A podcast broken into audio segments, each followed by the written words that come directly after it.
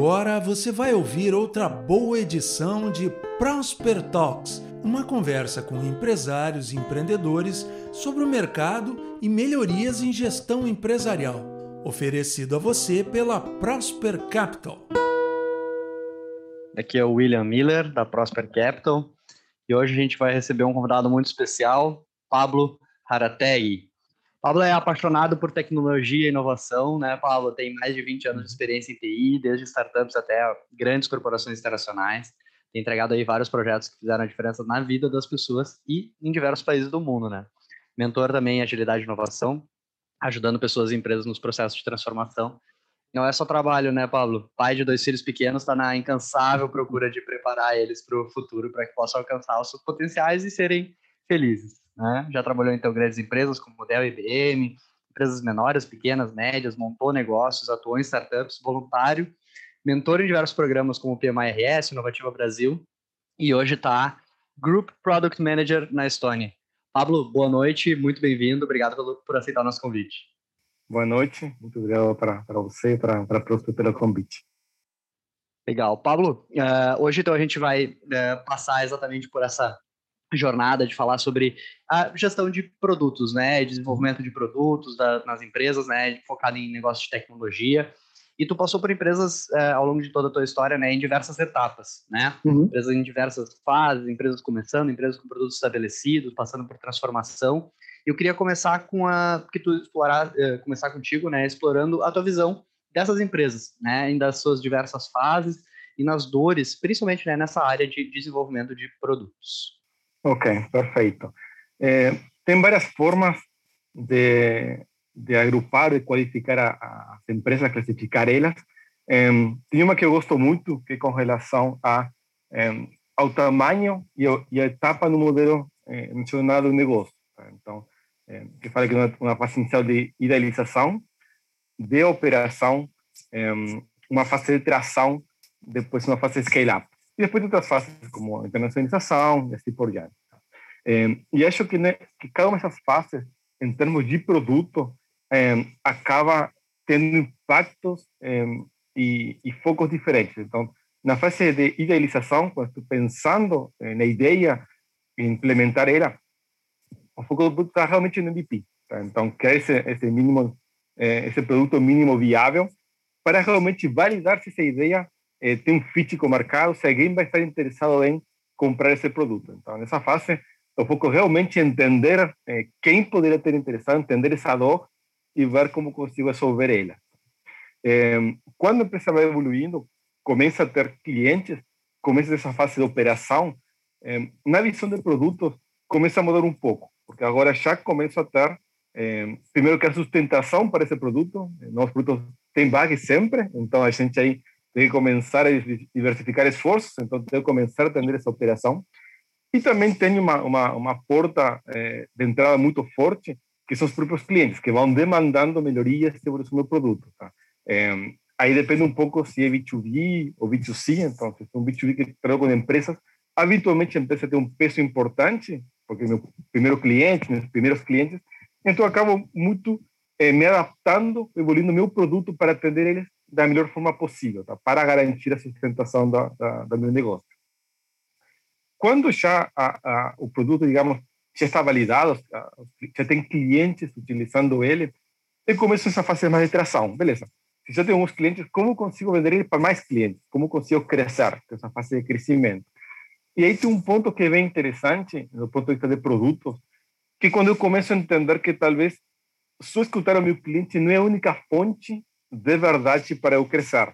Tá? Então, eu começar a olhar para o mercado, olhar para a concorrência, tentar entender aonde eu quero chegar, que novos clientes eu quero captar, porque aí vou ter que começar a, a incorporar funcionalidades que talvez para meus clientes atuais não sejam relevantes para eles.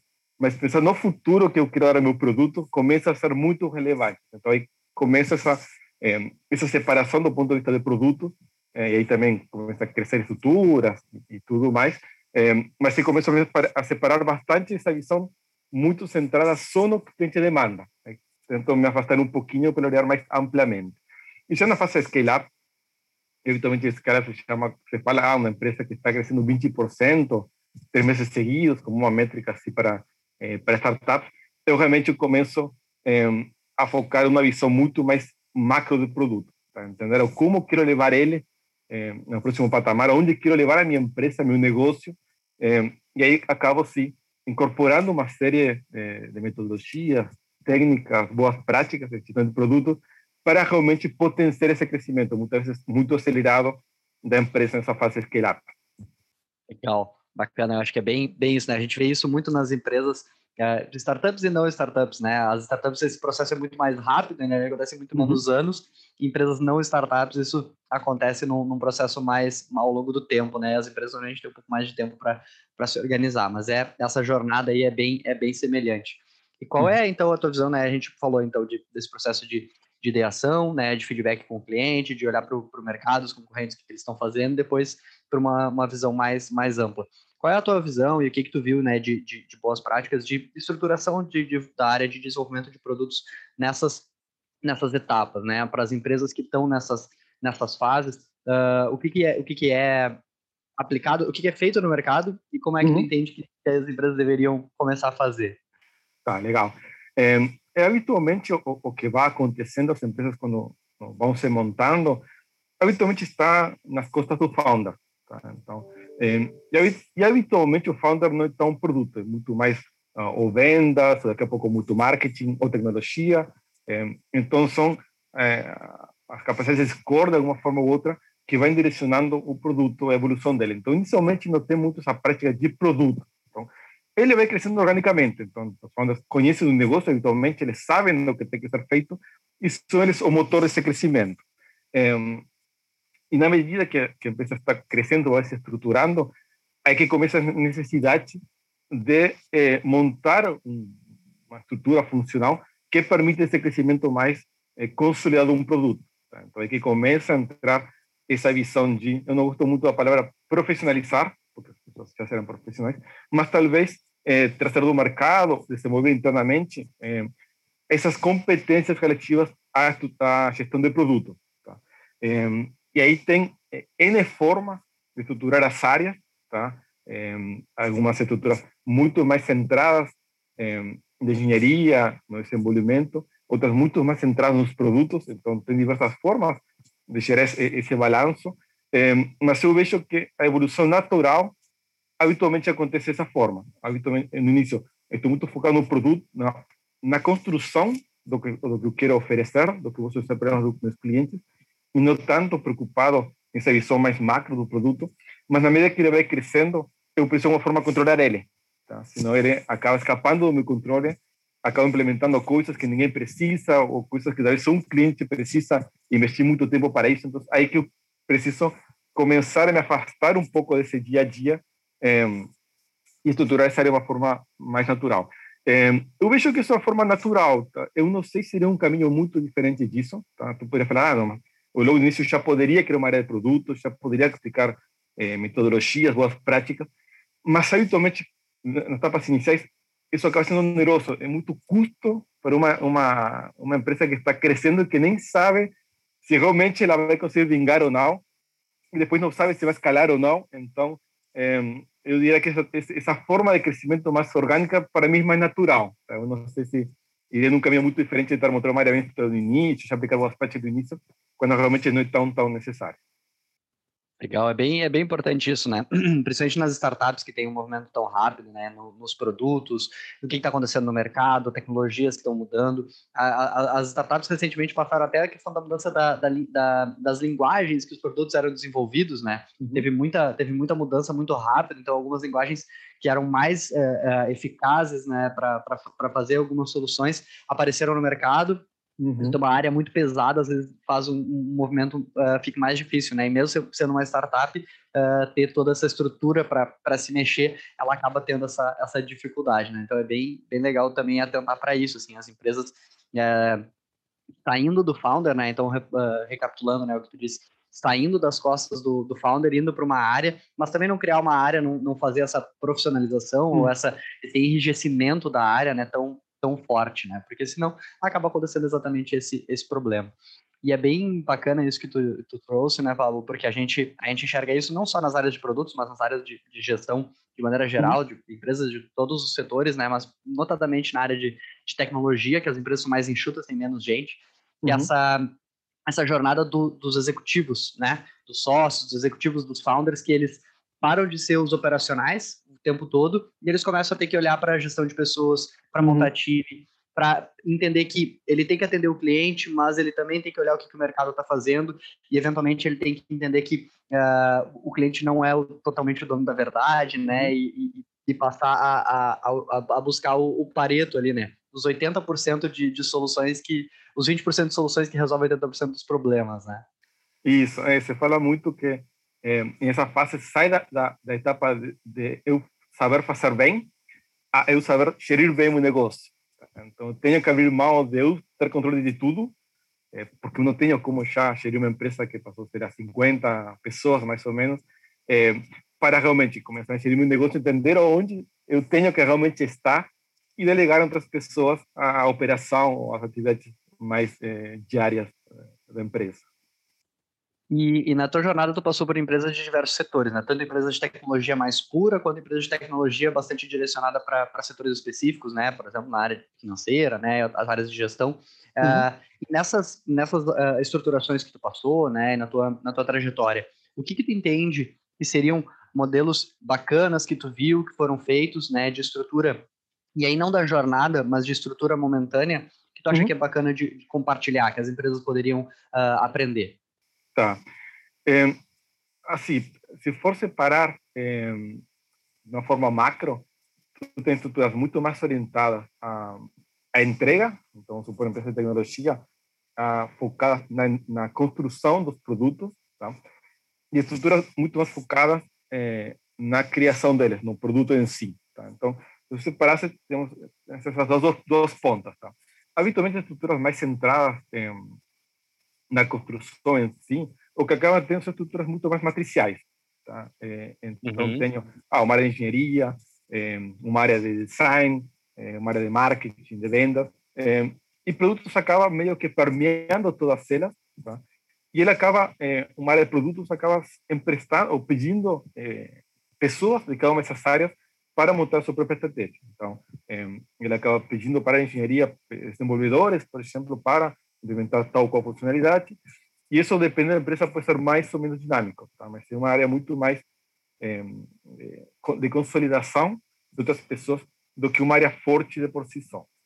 Na outra ponta, tu, tu totalmente sentado em produto. Tá? Então, tu tem um produto, um head de produto, como tu quiser chamar, habitualmente está por cada produto, é, e essa pessoa é, vai ter uma estrutura totalmente completa embaixo de, baixo dela. Então, vai ter área de desenvolvimento, vai ter que a área de vendas vai estar também embaixo, área de marketing. Então, cada uma dessas áreas acaba sendo uma própria mini empresa. Então, ela é gerida uhum. dessa forma. É, eu nunca vi isso realmente funcionando, é muito mais teórico é, do que na prática.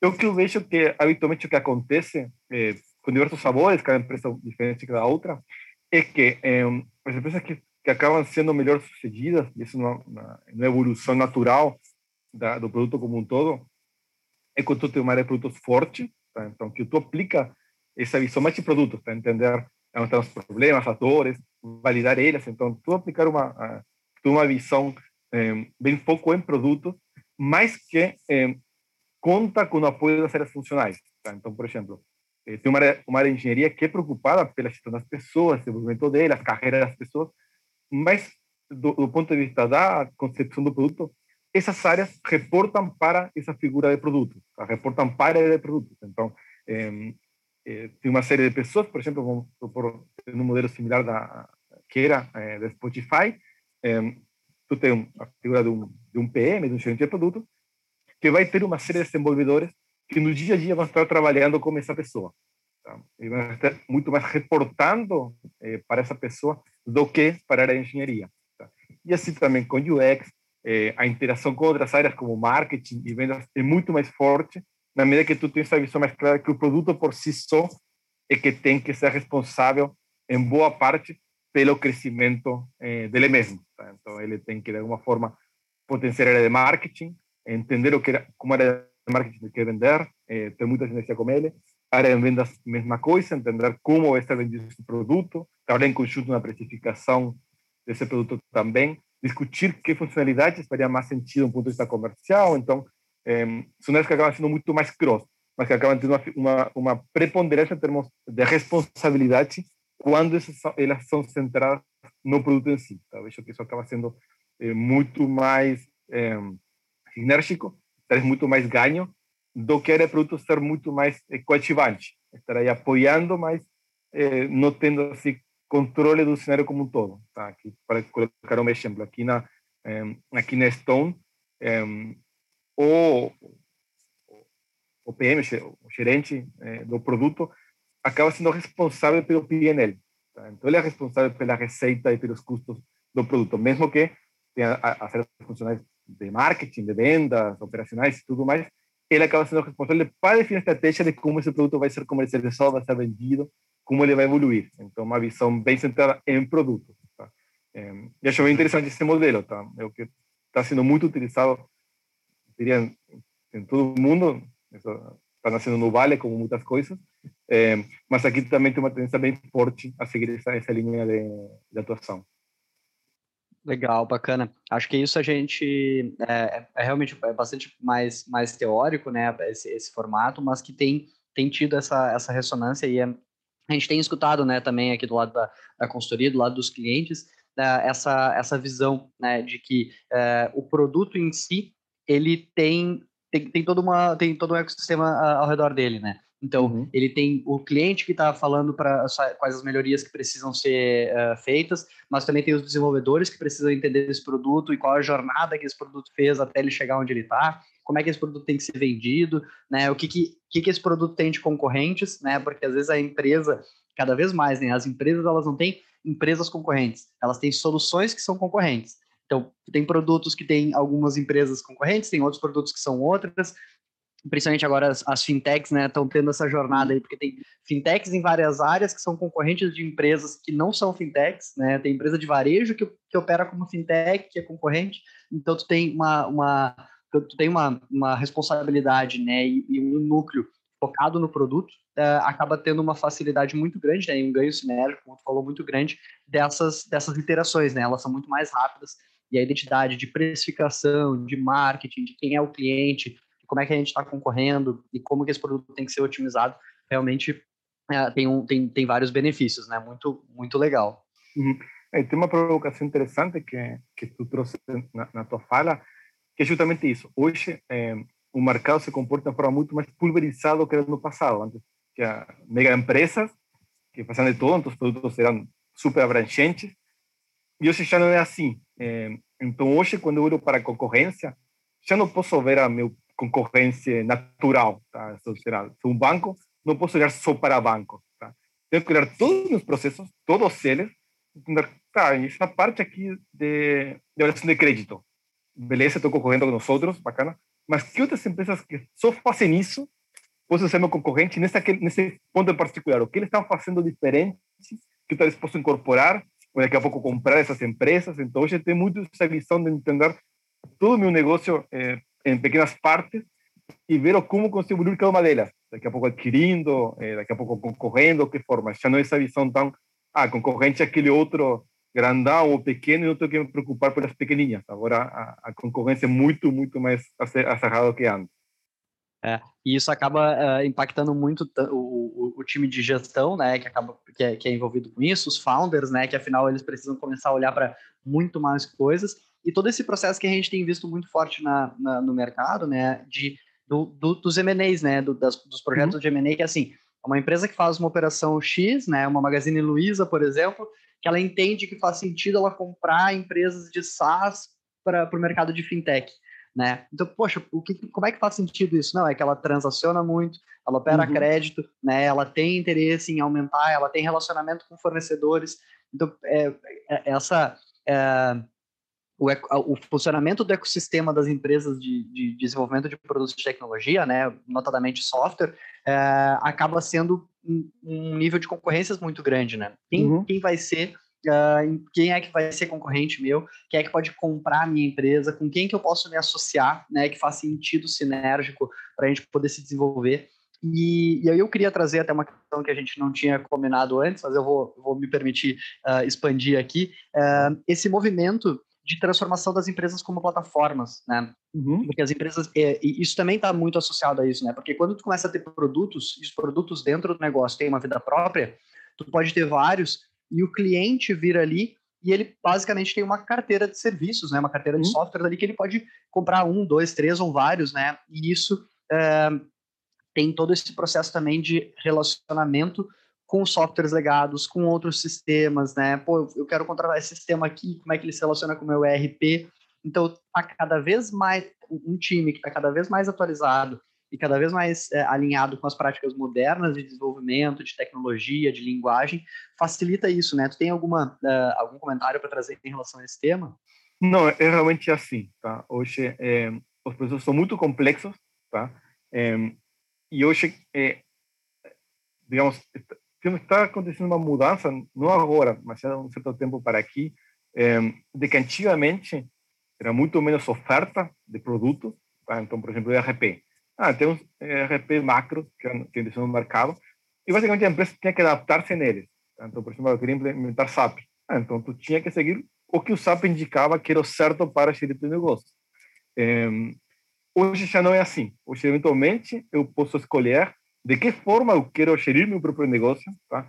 É, as próprias particularidades e me munir de uma série de sistemas menores que vão me dar essa funcionalidade. Daqui a pouco, ah, uma, será uma parte de pagamento, ah, vou me conectar com uma determinada startup é, que tem um produto SaaS que faz justamente isso. É, mas eu vou conectar ela com é, é, outro produto que faz toda parte, sei lá, avaliação de performance das pessoas, que é totalmente separada, mas que vão estar unidas eu consigo ter uma experiência muito mais direcionada ao meu próprio negócio. Eu não preciso me adaptar para isso. Então, isso que está levando, isso está acontecendo na área financeira, na área eh, de pessoas, RPs e assim por diante, é, é realmente essa modularização e essa integrabilidade entre os produtos. Tá? Então, agora, eu não preciso só me preocupar que um produto seja escalável e tudo mais.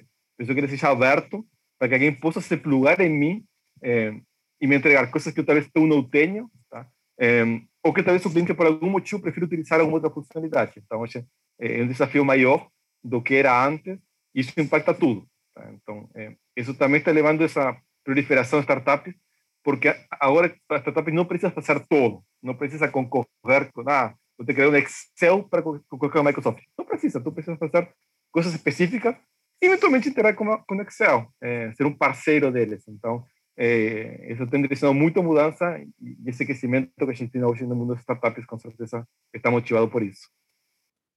Legal, acho que isso, cara, isso é bem, bem importante, assim, a gente tem, como a gente tem visto nas empresas de, de tecnologia nessa, nessa jornada, né, uh, já veio do mercado, do mundo de startups a, a visão de que tu não pode ser fechado, né, de que tu tem que ser aberto, tem que falar com outras empresas, é uma visão bastante uh, diferente da visão anterior, né? De que as empresas não divulgavam nada, os softwares eram todos fechados, não podia abrir, não podia discutir, não, não, não existem uh, interoperabilidades, né? Então as empresas tinham, aí começaram a surgir empresas para fazer o meio do caminho, pega a informação de um sistema, pega a informação de outro e aí gera o dashboard, gera BIs, enfim, várias coisas que, que vieram a acontecer, né? E a proliferação de, de startups na, nesse segmento vem vem trazendo isso. E uma coisa que tu comentou que eu achei bacana e que, que me lembrou algo que a, que a gente tem falado bastante é uh, o surgimento cada vez mais de SaaS verticais, né? Uhum. Que assim, pô, a empresa faz um, um, um, sistema, ela não precisa fazer um Excel, né? Se ela descobre, por exemplo, que tem um setor específico que utiliza ferramentas específicas dentro do Excel para a área de, sei lá, segurança e monitoramento de alarmes, ele vai uhum. lá e uhum. desenvolve aquela solução para aquele setor porque aquele setor tem X empresas e tal, mas não tem um, um, ainda não tem um produto concorrente. Tem vários produtos que, que concorrem, que são soluções que atendem, mas não é o suficiente, né? Uhum. Não é desenhado para aquilo, não cobre todas as áreas, não está relacionado com o RP do setor. A gente trabalha muito com o setor de telecom, né? E uhum. o setor sofre bastante com ERP, por exemplo, né? Porque ERP sempre é difícil, difícil para todo mundo. E aí estão surgindo cada vez mais ERPs específicos para esse setor. Né? Daí ele cobre todas as áreas realmente das dores das empresas. Então é muito aquilo que tu falou lá no início, né? ouve o teu cliente, desenvolve um produto específico para ele, olha para o mercado, vê o que está acontecendo, visão mais ampla, mas está cada vez mais essa jornada de SaaS vertical, né? Vamos desenvolver um uhum. SaaS para focar nisso aqui. Uhum. Sim, com certeza. É, o mercado está muito explosivo nesse sentido. Tá? Então, na medida que eu entendo uma dor que o cliente tem e que ninguém está atendendo, é uma oportunidade. Então, se tu tem uma série de empresas como tu trouxe de, de, de telecom, que talvez o modelo de negócio deles está precisando de uma solução que não está bem atendida, eu consigo justamente criar uma solução que atende ele muito mais, tem um fit muito maior, a tendência é que eu consiga ganhar esse mercado, tá? porque agora, assim como tu bem trouxe, quando é uma estrutura muito mais proprietária, que tu tinha um software gigante, muito muito caro, era muito difícil mudar. Hoje em plataforma SaaS, praticamente não. Tu contrato que muitas vezes tu nem tem cláusula é, de cancelamento. Então, estou aqui, eu consigo portar os dados, importo no outro. Muitos SaaS já têm essa ferramenta. Tu fala, ah, tu quer sair de, da plataforma X para vir para a minha, eu já tenho um, um, a, a, forma de fazer isso praticamente nativo. É, então, está permitindo muito essa migração mais simples é, para a plataforma que daqui a pouco me atende muito melhor do que uma plataforma que talvez é muito grande para atender N outras é, problemas e soluções, mas que no meu caso não está, o custo-benefício não está fechando. Então, é, com certeza, é, o mundo SaaS tem aberto uma, uma, uma porta para muita, muita coisa, tá? não só pela, pelo fato de ser, é, deixar, digamos, eh, predispor as empresas para uma estrutura mais cloud, que é uma tendência, independentemente da empresa e de uma forma ou outra ter um certo relacionamento com o mundo cloud, então já fica muito mais nativo para essa empresa ir para uma estrutura SaaS, porque já está acostumada, digamos, a interagir com, soluções cloud. Legal. A gente vê muito né, no, no mercado de RP, o pessoal é, tem o, o SAP lá né, como grande, grande é, alvo né, de, de, de gestão, de sistema, porque afinal ele, ele resolve o problema da maior parte das empresas, que são gigantes, que trabalham uh, com estruturas internacionais. Mas existe todo um conhecimento lá dentro de todos os setores da economia. E poderia uhum. ser desenvolvido um SaaS para cada setor da economia. Porque tem coisas lá que são aplicáveis, tem coisas que não são. Mas o sistema ficou tão grande que ele não consegue concorrer para empresas menores, para negócios pequenos, né, e para essa nova economia, né, de, uhum. de software, de sistemas, de empresas com essa, com essa movimentação. Então, acaba tendo toda uma gama de outras empresas correndo por trás e pegando esse, esse público, né? Bem, bem bacana. E, e nessa, nessa jornada, né, que as empresas, as startups acabam uh, enfrentando, né, de uhum. desenvolver produtos, se relacionar com o mercado, né, e, e, e avançar, uh, muitas vezes o fundador, né, uh, ele é muito ligado naquela, naquela dor, né, naquela naquela dificuldade que ele está solucionando. Ou ele é desenvolvedor, ou ele é alguém do setor que resolveu montar um time de desenvolvedores. Só que com uhum. essa com o crescimento, ele vai ficando cada vez mais longe, né? Ele vai tendo cada vez mais gerenciar um negócio e cada vez menos ele consegue gerenciar ali o produto, a solução e resolver a dor. Como é que tu viu com isso? Isso muitas vezes é difícil, né, de, de lidar internamente assim com, com, o empreendedor, né? Como é que tu viu isso sendo lidado, né, de maneira geral nas empresas é, que tu que tu acompanhou? Uhum. Legal. É, sim, eu tenho visto que isso acontece direto, natural. Tá? É, toda pessoa que quando é, está montada a empresa tem as respostas, tá? a pessoa que conhece essa dor, é, que vivenciou ela, então de alguma forma é, tem assim a, a, solução, validar ela, mas na medida que, que a empresa vai crescendo, é, vai evoluindo, não vai dar conta. Tá? Tem muita coisa a ser, a ser gerida, é impossível, humanamente impossível, é, tentar ter tudo embaixo da, da sasa. Tá? É, e acho que, é, como eu comentei no início, actualmente entre as 40 e 50 pessoas, a empresa começa a dar um quebra nesse sentido. Tá? Então, a partir dessa escala, a empresa já não consegue uma pessoa só gerir 40, 40 50 pessoas. Tá? não humanamente possível. Então, o que acaba acontecendo, é, e, que acho que, que é o ponto fundamental, é que o founder tem que identificar no que ele é bom. Tá? Ah, eu sou bom em tudo. Bacana, mas tem coisa que pode ser melhor que em outras. Tá? Então, são aquelas que essa pessoa tem que focar. Então, daqui a pouco é uma pessoa muito forte em people. Beleza, então talvez você está fazendo essa parte mais é, focada em cultura, focada em motivação, engajamento das pessoas. Então, pessoa muito forte no ponto de vista comercial. Então, talvez você tenha que focar é, na função mais comercial, então, é, montar o time de vendas, fazer é, todo, a, a, todo o processo para, para liderar e construir um time de vendas, é muito bom tecnicamente, assim por diante. Então, eu vejo que é, as empresas que é, trabalham muito com startups e que, que estão nessa fase de scale-up, que melhor têm evoluído são aquelas que os founders têm se posicionar naquelas áreas nas quais eles são muito bons, tá? nas quais eles conhecem, tá? É, e que acabam contratando ou desenvolvendo, se for o caso, outras pessoas para serem outras áreas. Então, eles acabam delegando outras pessoas que têm suas competências, muitas pessoas de mercado, tanto como comentários, me gusta profissionalizar, mas de alguma forma acaba acontecendo isso. Gusta sendo pessoas do mercado que já tiveram experiência em situações similares, que têm um fit cultural muito forte, a cultura é bem importante é, nessas fases, para essas pessoas fazerem acontecer é, tão bem quanto, quanto founder, ou até melhor, seria o ideal, é, essa gestão do negócio. Tá? Então, acaba se diversificando e dessa forma, organicamente, o negócio começa a crescer. As pessoas começam a treinar outras, aí o começa a crescer, é, e aí o founder acaba entendendo que a, a função dele seria o negócio como todo, tá? e não seria uma área de operação, ou uma área de engenharia, ou uma área de vendas. Então, é, na medida que essa transição acaba sendo mais fluida, na medida que é, é, consegue manter uma cultura que, que faça sentido para, para a experiência para o negócio e traga as certas, aí naturalmente isso é, deve vir a acontecer. É, mas é natural? E muitas vezes, é, para mim foi bastante enigmático o, o caso dos, dos da, da Google, que no momento quando a Google começou a crescer muito, eles contrataram um CEO que, que eles falavam que era, que era a babá deles, para eles gerir um negócio, ensinar eles, desenvolver eles, para saber como eles poderiam ser um, negócio que era gigante. gigante.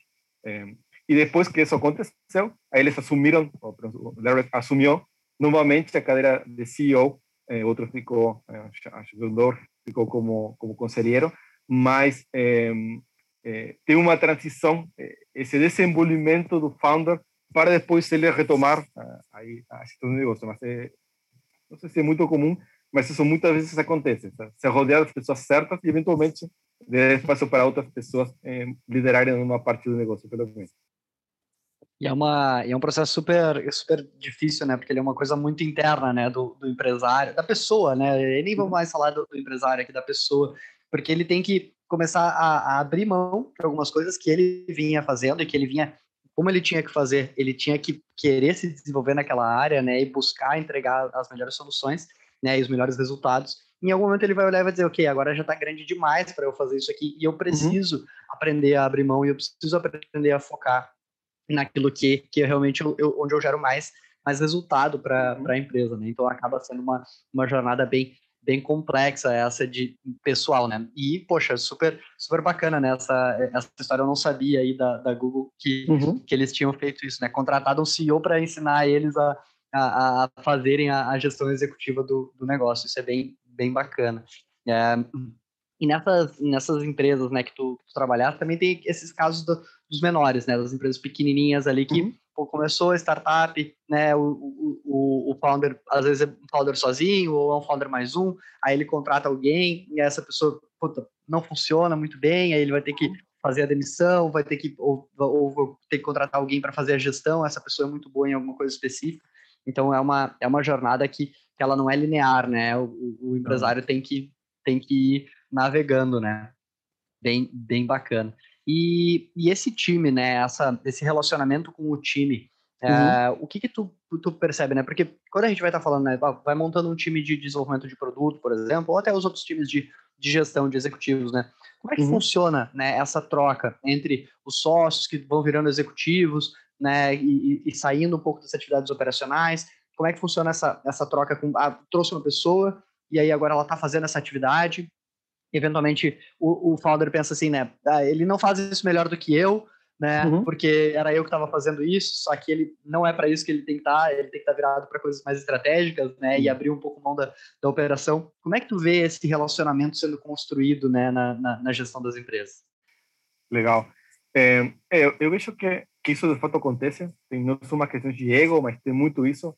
É, se tu é a pessoa que talvez que tu montou um negócio, que tu muito conhece, talvez outra pessoa que vai vir não é fazer igual do que do que tu estava fazendo.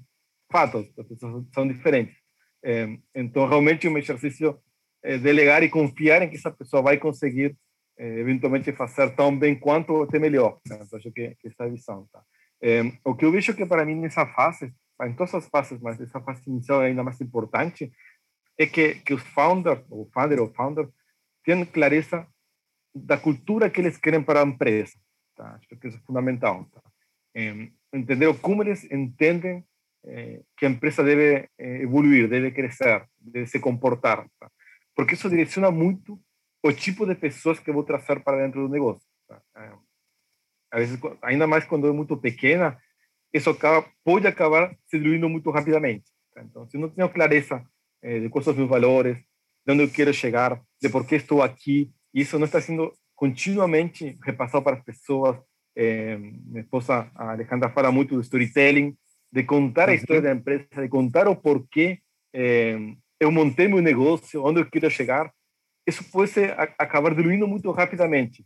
E ser pessoas que talvez não tenham esse fit cultural, e aí o negócio começa a desandar. Tá? Então, acho que essa fase é muito importante que o founder tenha clareza do que ele quer, tá? que ambiente ele quer, o que ele quer construir, é, e que depois, sim, na medida que vai contratar essas pessoas, tenha isso bem no radar, não? que normalmente seja assim. Essa pessoa encaixa nesse ambiente ou não. Tá?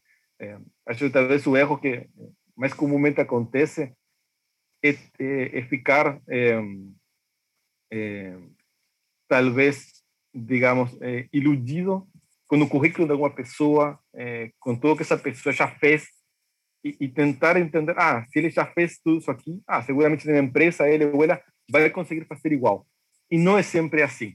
Né? Tenho que, que ver se realmente a cultura que eu quero é, incorporar na minha empresa é exatamente a cultura que essa pessoa vai me trazer, vai me aportar. É, tem esse cultural que é bem importante. Senão a tendência, talvez, é, é que a gente consiga resultados, mas não da forma que eu quero, é, e isso depois a andar, a, a falta de alinhamento, problemas de gestão. Então, acho que essa, esse foco na cultura é fundamental, principalmente na fase, na fase inicial.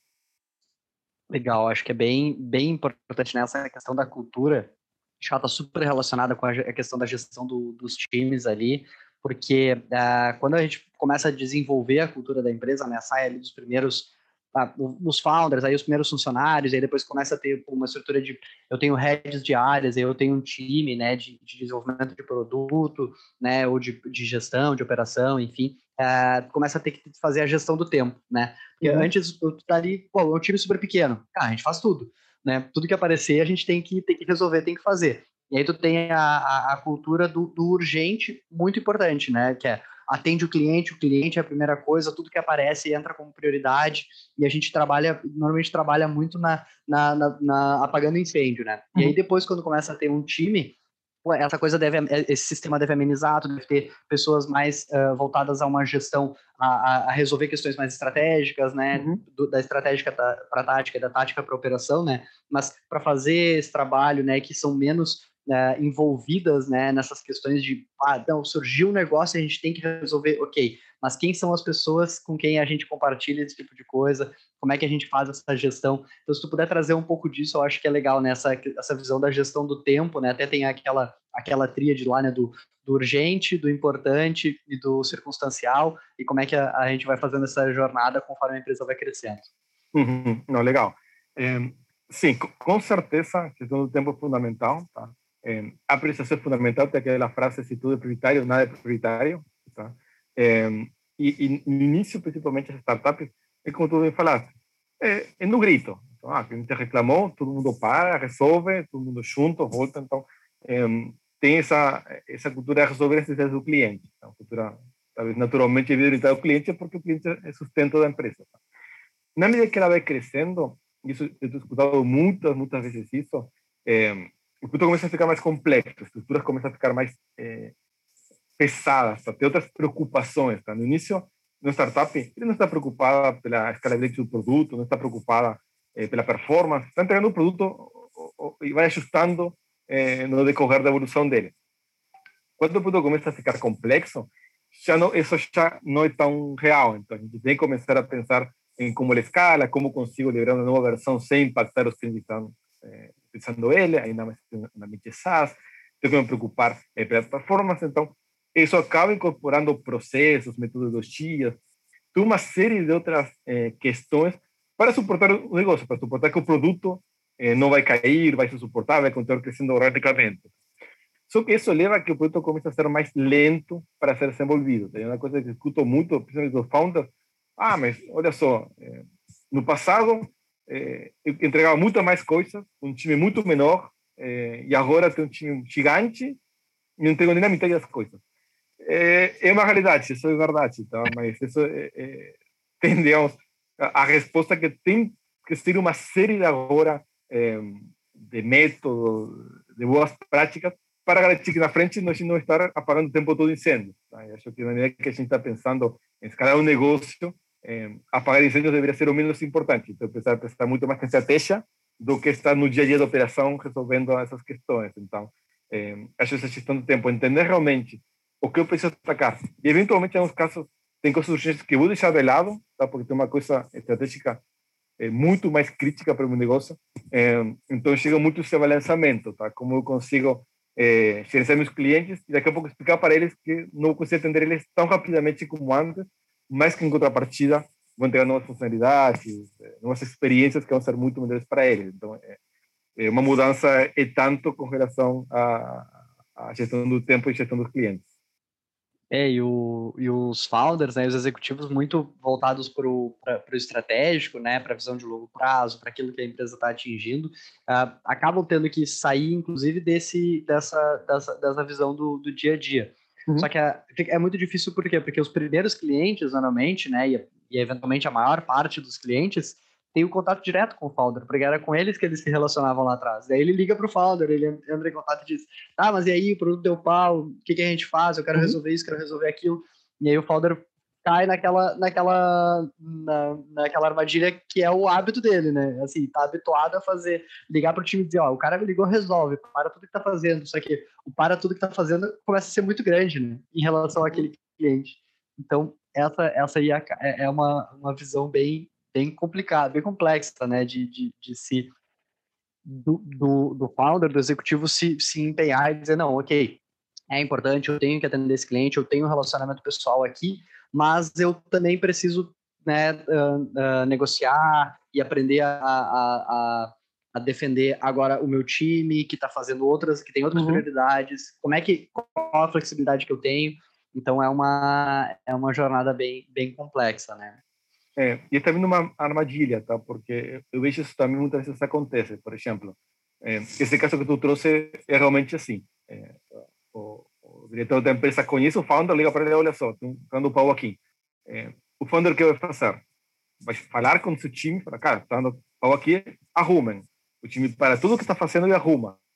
Tá? É, então, se isso começa a ser é, repetindo o tempo, fica como impressão de que as coisas só funcionam porque ele, porque ele está ali cutucando as pessoas para as pessoas fazerem as coisas, senão a pessoa não, não arruma a, os problemas. Tá? Só que muitas vezes, é, é, e principalmente quando o, o founder é, tem uma presença forte na empresa, o time acaba fazendo, dando total, total atenção ao founder para tudo que está fazendo realmente, para atender o que está sendo pedido, mas está deixando de lado muitas outras coisas que eram tão importantes quanto atender esse problema do cliente. Tá? Então, acho que sim acaba, acaba tendo muita importância essa visão do founder de talvez conversar com os times, né? olha, você está acontecendo isso. O que a gente faz? Faz sentido parar todo para é, arrumar esse problema? A gente consegue contornar de alguma forma? É, então, acho que também aí tem esse, esse ponto aí de como é, o founder consegue gerir é, tanto sua própria ansiedade, eu acho que, por experiência, muitos founders são ansiosos, é, querem fazer acontecer o quanto antes, é, versus parar com o time, entender o porquê isso aconteceu, como a gente melhor, e talvez ter uma resolução das coisas mais estruturada. Tá? Então, acho que essa questão do founder estar ali, mas não estar, digamos, sendo o motor do dia a dia ou cobrando as pessoas, é bem importante também, dar espaço para que eh, o time também eh, seja eh, responsável por o que está fazendo, tá? não seja só, digamos, responsável de atuar ao ser acionado. Então, acho que existem mecanismos para isso, mas é uma realidade. Isso acontece muito, muito, principalmente no início. É, falou agora, me lembrei de um, de um livro que eu estava lendo que fala sobre a, a, escassez, né? Que é o livro da escassez. E aí uhum. ele fala sobre uh, esse foco que a gente dá, né? Então, por exemplo, se, se o time está com o foco todo, a maior parte do tempo, ou uh, sempre esperando que o founder chame para resolver um problema, uh, essa acaba sendo a estratégia da empresa. A estratégia da empresa é, a gente vai sempre atacar os problemas quando eles acontecem. Uhum. É, ao invés de estar tá sempre trabalhando para... aonde que a gente está querendo chegar? Vamos desenvolver um produto nesse sentido, vamos para esse caminho, vamos olhar o que está acontecendo no mercado. O time, não, o time tem essa, esse direcionamento. É, é aquela coisa de aquilo que a gente está olhando o tempo inteiro é aquilo que a gente enxerga, né? Uhum. É o, tem uma, aquelas histórias, né? Pô, já teve vontade, sei lá, de comprar um carro, né? Específico. Ah, tô com vontade de comprar um carro X. Aí tu só vê aquele carro na rua. Será que tem mais daquele carro na rua? Ou agora a lente que tu tá olhando uhum. para o mundo faz com que tu, aquilo ali salte aos olhos? É isso que acontece na, na gestão das empresas, né? Não, eu só vejo problema, então tudo que acontece de problema eu vou resolver. Ah, mas será que tu está pensando nas oportunidades? Se tu tiver, se tivesse com a lente da oportunidade, oportunidade uhum. de melhoria, de diferenciação, será que teu time não desenvolveria isso e o teu produto seria muito mais competitivo? Será que esse cliente, que é o cliente que vive reclamando, vive ligando para o founder, é o tipo de cliente que a empresa quer ter no longo prazo? é um trade-off, né? Aquele trade-off difícil ali da empresa de eu abro mão desse cliente que está me dando um faturamento que é importante para ir atrás de outros, de outro faturamento, de outro negócio e mirar no negócio futuro. Como é que é esse trade-off, né? É, são decisões difíceis, tá? É, é, essa frase que vou te falar agora é usada em muitos contextos, mas nesse caso também é muito utilizada para produtos também, tá? É, o cliente talvez levou a empresa até aqui, não vai ser o cliente que vai melhorar no futuro, tá? Então, é, tal vez escutar só ele, ter só essa visão dele, só atender ele, está me impossibilitando crescer muito mais. Em algum momento eu vou que tomar essa decisão difícil. Principal cliente, mas o traidor não está, não está fechando, a conta não está fechando, estou perdendo muito crescimento por causa disso, talvez eu vou ter que abrir mão. Tá?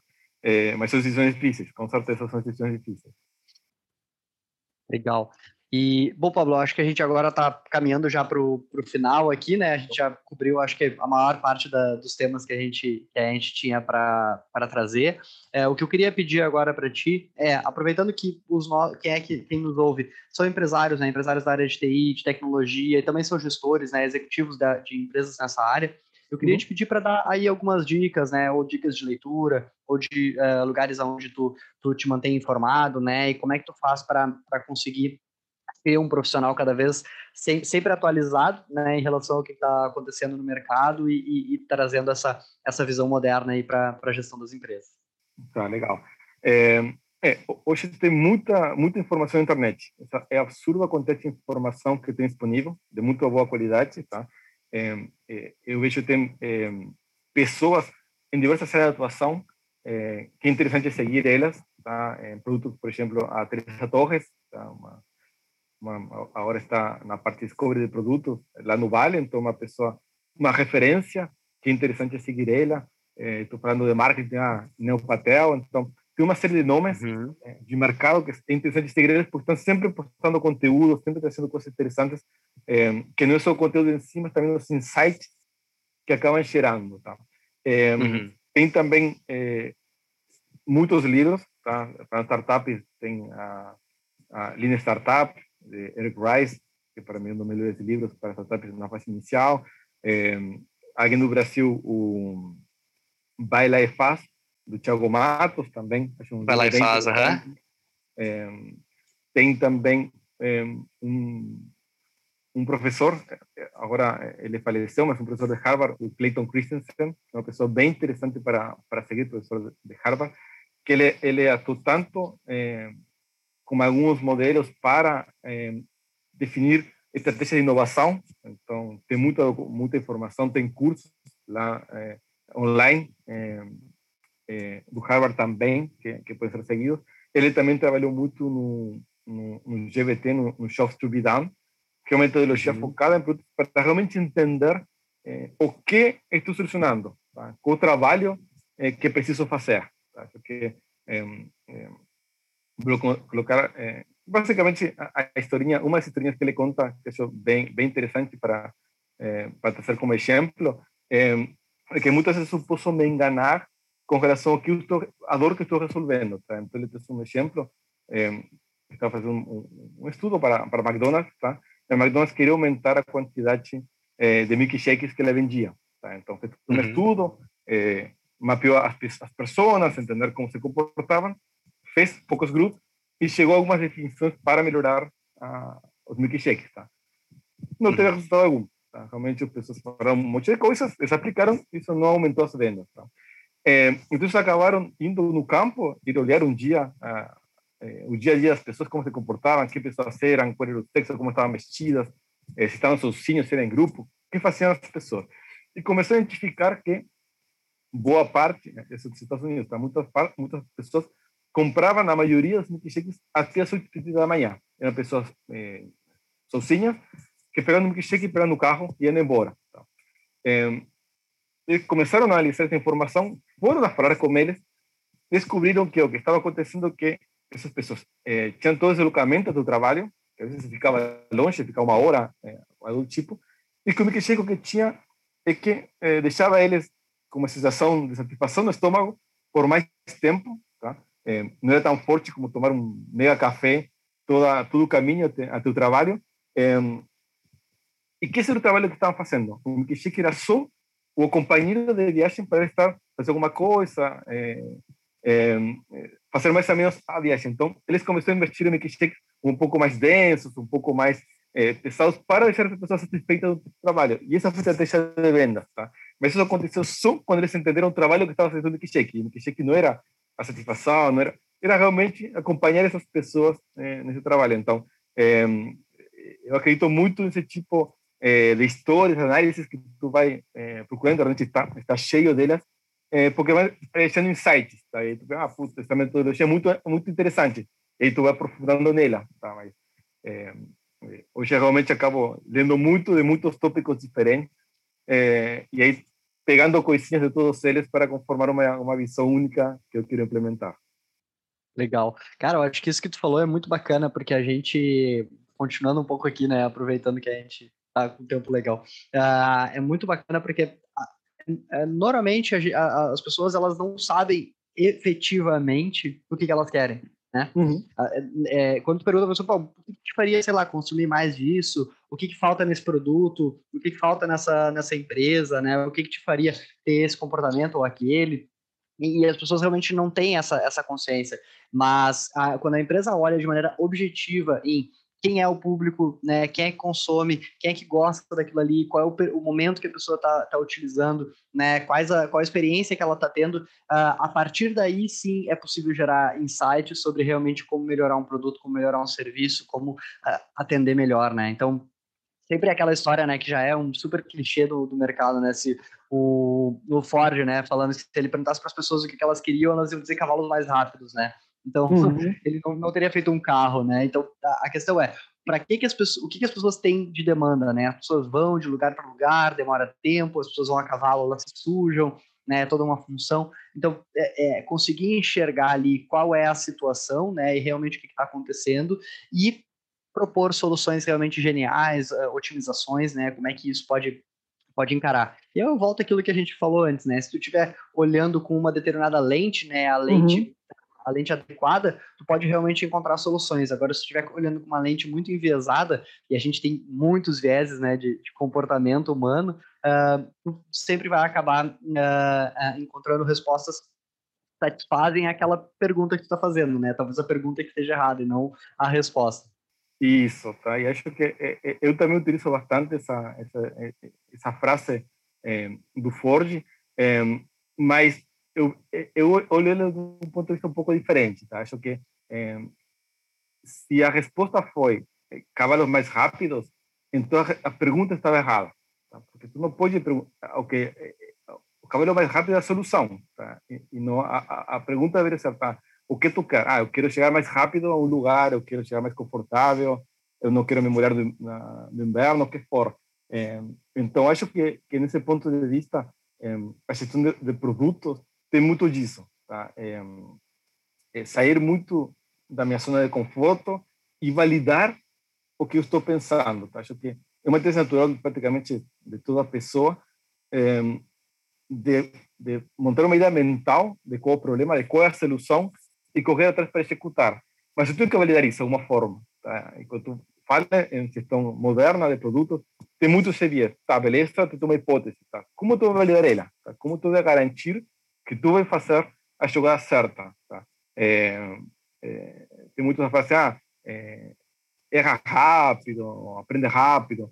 É legal, mas tu tem que saber o que tu está fazendo, senão tu não vai aprender coisa nenhuma. Então, tu tem que fazer essas hipóteses, executar e ver, cara, deu certo, não deu certo, tá, não deu certo, mas por quê? É, não adianta não deu certo, ah, vou no sentido oposto. E talvez no sentido oposto, era para cima, era para baixo, entendeu?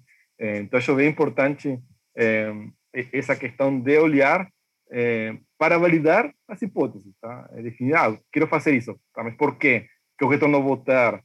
É, ah, fiz, tá? teve esse retorno? Não tive, tá? mas por que não tive esse retorno? Então, esse, então questões de métricas, tudo mais é fundamental para, para ser um negócio e um produto de forma moderna, com certeza. É, exatamente. É, é, desse, é uma gestão baseada em evidências e em dados, né? Sim. Não em achismo, né? Não, eu acho isso, eu acho aquilo. Porque o achismo, ele vai te levar a fazer isso, né? Ah, vou testar essa hipótese aqui. Tá testando aquela hipótese que é o teu achismo, né? Talvez tu encontre realmente evidências para isso, mas uhum. será que tu tá olhando realmente para quais são as questões que envolvem essa, essa situação? Ou tu está só buscando a, a, a, evidência daquela tua, daquela tua teoria, né? Se estiver procurando a evidência da teoria, tu pode, pode até é, encontrar, né? Uhum. Então, essa eu acho que é uma questão. As empresas, e hoje as empresas cada vez mais têm dados, né? principalmente as empresas de, de software, né? cada vez mais elas têm todos os dados ali dos clientes, né, e de consumo, de uso, de momento, e, e como, como faz falta essa, essa visão da gestão, né? A visão uhum. de, pô, a gente tem as informações, vamos utilizar as informações que a gente tem, ou a gente não tem as informações. Vamos tentar fazer alguma ferramenta ou estruturar uma forma da gente ter os dados, né? Antes da gente tomar uma, uma a gente ter uma escolha, antes da gente dizer alguma coisa, como será buscar os dados, né, para poder uh, basear a nossa a nossa tese? Eu acho que isso é bem bem importante. Uhum. Não, com certeza. É, a empresa coleta muitos dados, muito, muita informação, é, muito dado, mas é, muitas vezes a empresa nem sabe o valor que isso tem. É, talvez nem tenha valor, tá? tu está coletando dados por coletar, mas sem ter um, um propósito por trás. Então, acho que uma, uma provocação bem interessante é olhar para a informação que os dados que tu tem transformar essa informação, transformar em métricas e tentar extrair valor de todo esse, esse volume de dados que está sendo coletado. Então, acho que é, é bem interessante fazer essa essa autoavaliação também, porque muita coisa vai surgir dali, muita coisa mesmo, seguramente. Legal, Pablo. Uh, Pablo, foi maravilhoso, foi muito bom. Acho que a gente cobriu vários, vários temas. Eu espero que, que o pessoal que está nos ouvindo aí tenha, tenha gostado muito. Né? Fica à vontade se quiser deixar algum, algum recado final aí também, porque eu acho que a gente já cobriu aí todo o tema e, e também tá, tá estourando o tempo. Tu tem que voltar aí para os teus, teus filhos, né? Tem que dar atenção para eles. Com certeza. Não, acho que, que foi uma conversa bem bacana. Muito obrigado novamente é, pelo convite. É, é, gestão de produtos é uma área, uma área, algumas coisas relativamente nova. Então tem muito para investigar, muito para, para analisar, muito para percorrer. É, então procurem, é, se conectem, é, pode se conectar até comigo no LinkedIn se quiser, eu respondo, não tem problema. Mas procure informação, tá? Porque está muita informação disponível no LinkedIn, é, tem programas de mentoria, tem é, apoio de vocês, tem, cara, tem é, muito, muito suporte. Então, acho que é importante utilizar isso. Acho que empreender não é simples. Então, quanto mais ajuda a gente tiver, é melhor. Melhor para todos. Então, acho que tem que aproveitar isso. Legal, show de bola. Obrigadão, Pablo. Então, pessoal, essa foi mais um Prosper Talks com o Pablo Harategui, Uh, e a gente vai uh, encerrando por aqui. Obrigado por todo mundo que participou e até mais.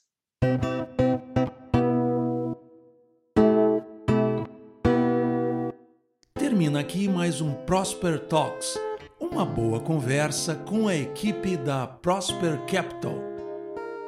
Produção Mr. Maia, música e conteúdo sonoro